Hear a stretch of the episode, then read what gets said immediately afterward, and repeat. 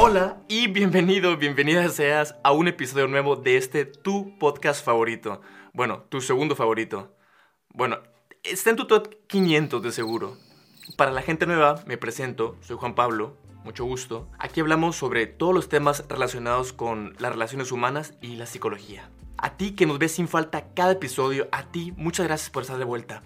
Pásale a lo barrido, el cafecito ya está listo vamos a echar la comenta. Hoy tenemos el segundo episodio de preguntas y respuestas.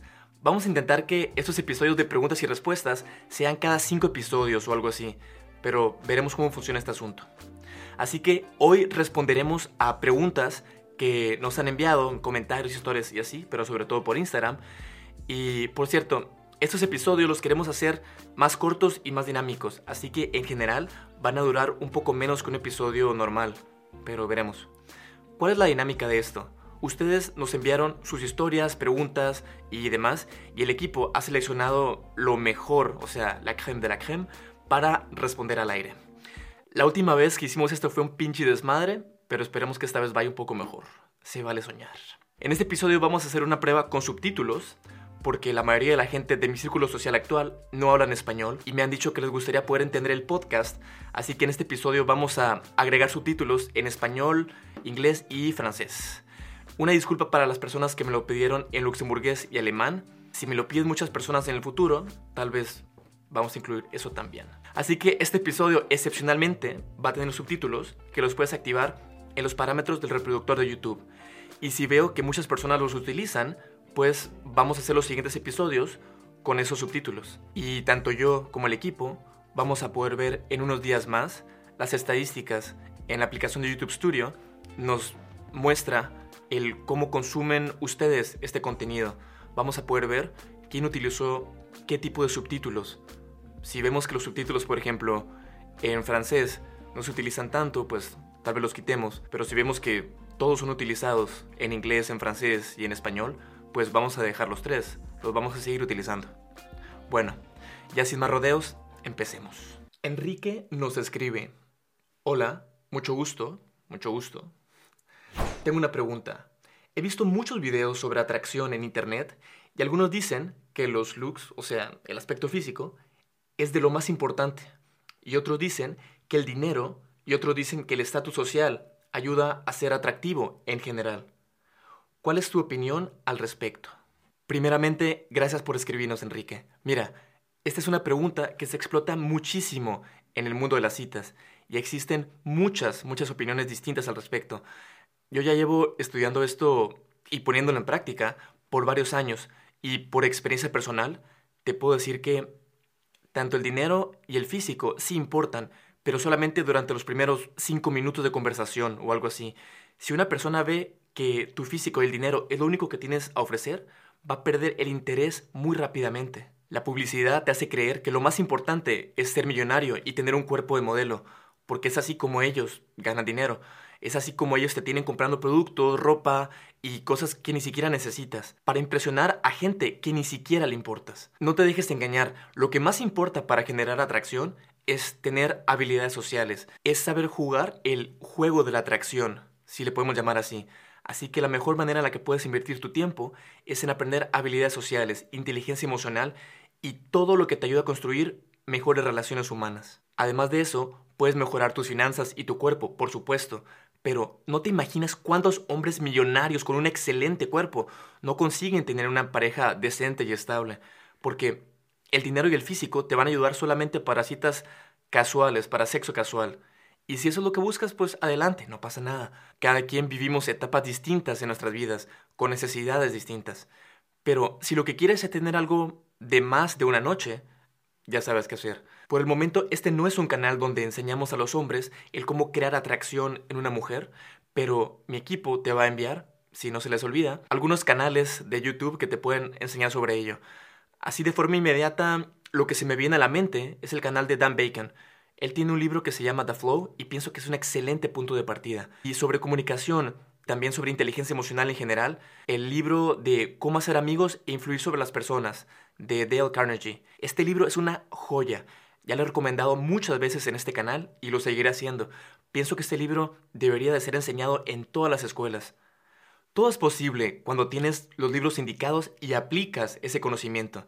Yo sé, da mucha flojera leerlos, pero ánimo, que vale la pena. Bueno, aquí continuamos con la siguiente pregunta. En Anónimo Porfa. Hola Juan Pablo, mucho gusto. Mucho gusto, persona anónima. Me ha gustado mucho el podcast, me he reído y he aprendido bastante. He estado pensando en varios temas que has publicado y mira, te explico.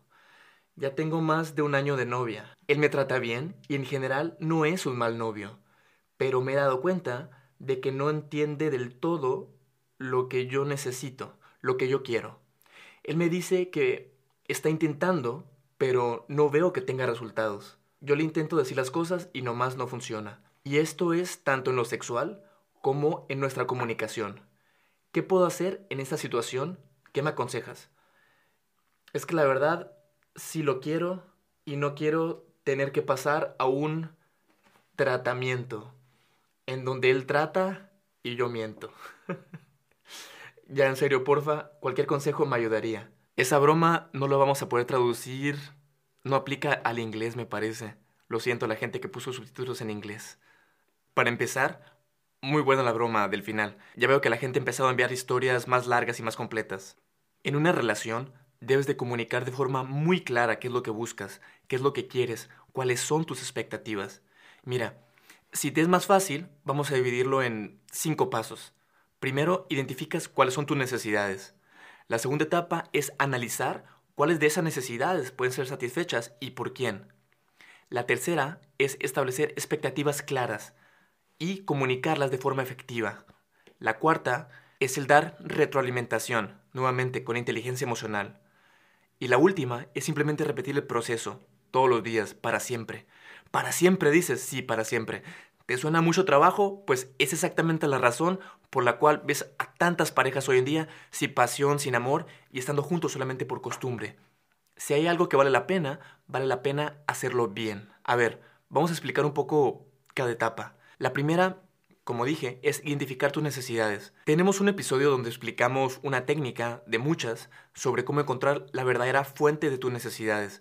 Me parece que es el primer episodio o en el segundo. Pero encontrarás muchos tutoriales muy buenos en YouTube. La segunda es analizar cuáles de ellas pueden ser satisfechas y por quién. Y ojo, no es posible, repito, no es posible que tu pareja satisfaga todas tus necesidades.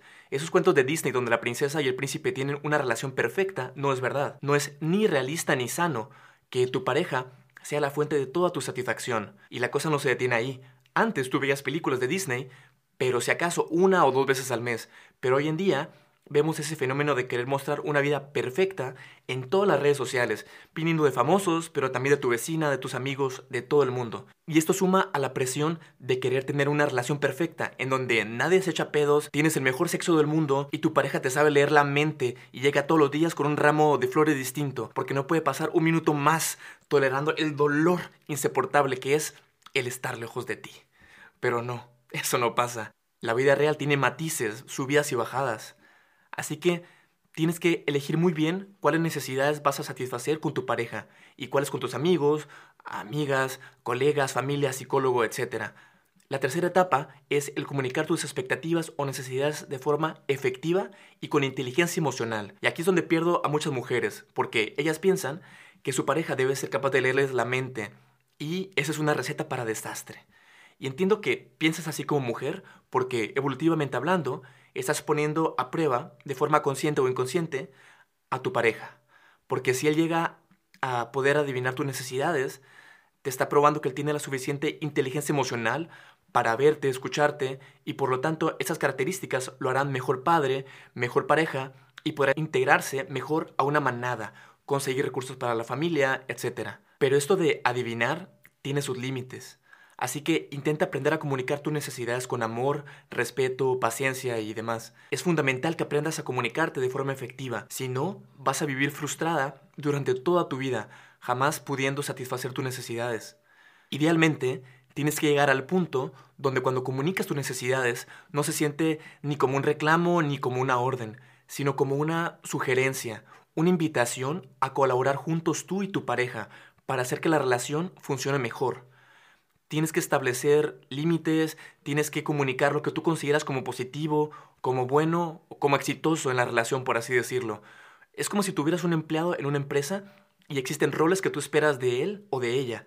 Es decir, cómo prefieres que se comunique contigo, resuelva conflictos, comparte el tiempo contigo, te toque en la cama, se eduquen a los hijos, se comuniquen con tus padres, se organicen en los viajes y muchas, muchas cosas más. Tienes que comunicarle tus preferencias de forma abierta, paciente y honesta. No intentes quedar bien ni nada de eso.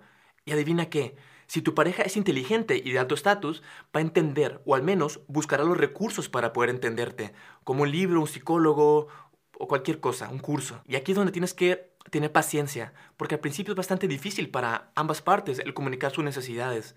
Nuestras necesidades además siempre están cambiando y hay que estar pendientes de ello. Y de seguro has de decir, ay Juan Pablo, qué difícil es el tener una relación sana. Apenas si vamos en el punto 3 y ya me da una pereza monumental. Mira, déjame explicarte algo. Cuando tengas a una persona que consideres que vale la pena, no se sentirá como un esfuerzo. Sí te dará flojera de vez en cuando, pero sabrás que es para un bien común, para construir un futuro juntos. La cuarta etapa es dar retroalimentación. Esto es fundamental y muchas personas lo pasan por alto porque es bastante incómodo. Bueno, puede llegar a ser bastante incómodo, pero solamente cuando no estás acostumbrado ni a dar ni a recibir retroalimentación. La retroalimentación tiene que ser 100% en modo de crítica constructiva. Esto significa que jamás se sienta como un insulto, como un reclamo o como una orden, que se sienta como un espacio seguro, donde tú y tu pareja pueden comunicar sus expectativas de forma sana, transparente, para construir un futuro juntos. Para poder lograr esto, existen una serie de pasos específicos a seguir, pero si me pongo a explicarlo todo, este video se va a hacer mucho, mucho más largo. Pero si te gustaría que hiciera un video sobre el cómo dar y recibir una crítica constructiva de tu pareja, escríbenos en los comentarios o por mensaje directo de Instagram. El punto 5, como dije antes, es repetir. Repetirlo una y otra vez, las veces que sea necesario. La buena noticia es que con el paso del tiempo irá cada vez mejor y será cada vez más fácil todo el proceso. Espero te sirva. Esta nos la envían en anónimo. Estuve de novia... Ah, el micrófono. Estuve de novia por varios años con mi pareja y llegamos a tener una conexión emocional, pero sobre todo una sexual, muy buena. Ahora que he terminado, siento que tengo que empezar desde cero al conocer a alguien y volver a tener esa conexión. ¿Cómo se puede agilizar ese proceso? Entiendo tu frustración y te puedo decir que antes yo también pensaba de forma muy similar. Yo pensaba que para tener una conexión sexual y emocional tenían que pasar años de confianza, conversaciones y experiencias juntos y todo. Y si bien todo eso ayuda, claro está, lo que más importa es lo que tú llevas y lo que la otra persona lleva dentro. O sea, su esencia. Te voy a poner un ejemplo. Con una novia que estuve por más de dos años, yo me sentía sumamente cómodo. Teníamos una conexión emocional y sexual buenísima, la mejor que había tenido hasta ese momento. Y esta conexión la fuimos construyendo con el paso de los años. Yo pensaba que solamente era posible esta conexión, ese grado de conexión, por todas las etapas que ya había pasado conmigo, todos los viajes, que ya había conocido a mi familia, que todas las experiencias que habíamos tenido juntos. Y para mí, ella era un 10 de 10 en esas dos áreas. Y claro que al terminar la relación, yo me dije que esa conexión tan bonita solamente se podía llegar a vivir con años de experiencia juntos y así. O incluso llegué a pensar que jamás tendría una conexión así de buena con una mujer. Pero yo creo que Dios me quiere mucho, o no sé, porque recientemente me tocó conocer a una mujer con la que apenas horas de haberla conocido tuvimos una conexión buenísima tanto emocional como sexual, pero una conexión tan buena que si lo pongo en comparación sería como un 15 de 10. 15 de 10 me dices, Juan Pablo. No es posible. A horas de haber conocido a alguien. Sí, yo tampoco te lo hubiera creído si me lo hubieras dicho hace unas semanas. ¿Y por qué fue tan buena esa conexión así desde la primera vez? Primeramente, porque es una mujer que baila, y que baila muy bien además, o sea que está acostumbrada ella a dejarse ir y disfrutar del momento. Y segundo, y aún más importante, por su gran conexión con Dios, con el universo, o como quieras llamarle. Ella tiene una conexión espiritual tan grande que le permite disfrutar la vida al máximo. Y esto yo lo veo en todo lo que hace, al cocinar, cantar, bailar, así como en la cama. Ella también ha hecho mucho trabajo interno, ha leído muchos libros, tomado cursos, es de esas personas que emana una paz alrededor de ella. Es súper bonito. Ella no habla español, pero seguro está viendo este podcast con subtítulos, así que saludos. Es impresionante y muy inspirador el saber que es posible tener este grado de conexión, 15 de 10 por ejemplo, a horas de haber conocido a alguien. Y todo esto se debe a la preparación que ha tenido la persona, a su capacidad de dar y de recibir amor. Los seres humanos somos como radios, yo pienso. Atraemos a las personas que se encuentran en nuestra frecuencia. Es súper bonito e interesante el cómo funciona. También me ha tocado conocer recientemente a una persona con una inteligencia metacognitiva impresionante Jamás había hablado con una persona así de lista, así que podemos hablar por horas y el tiempo vuela. O sea, es un literal placer hablar con ella. Y esto se lo atribuyo a lo que dije antes, de atraer a las personas a tu frecuencia. Ya que ahora que he comenzado el podcast y he comenzado a investigar y aprender aún más, eh, piensan a llegar a mi vida personas con ese nivel de intelecto, pienso yo. Así que no pierdas la esperanza, Tú podrás encontrar a esa persona especial, sobre todo si haces trabajo de preparación, estudio y sanación en ti misma, a tu niño interior, para sanar tus relaciones pasadas y todo eso. No es fácil hacer el trabajo interno, estudiar y eso. Da miedo, da mucha flojera y lleva tiempo, pero vale la pena. Yo aún estoy sanando muchas cosas de mis relaciones pasadas. Es un proceso que no puedes apresurar mucho y tienes que confiar en él y ser constante. Así que no te desesperes. Solamente sigue trabajando en ti misma y esa persona o esas personas que vas a encontrar en tu camino llegarán. Aquí nos escriben también en anónimo. Hola Juan Pablo, muchas gracias por todo lo que nos estás compartiendo. Siento que estoy aprendiendo mucho. Gracias a ti por vernos. Estuve saliendo con una colega al trabajo y los primeros meses todo iba súper bien. Uy, el trabajo. Siempre teníamos cosas que platicar y así. Pero por unos problemillas ahí Hace unas semanas terminamos y ahora mi ambiente de trabajo se ha vuelto más difícil porque la tengo que ver todos los días. ¿Qué harías tú en mi lugar? Gracias por escribirnos. Pues mira, para empezar, yo no saldría jamás con una colega de trabajo. Se puede volver muy delicado. Por dos cosas.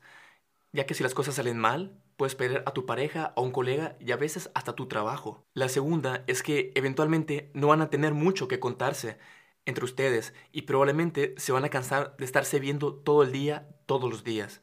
Necesitas darle ese espacio a tu pareja para que te extrañe, para que quiera estar contigo.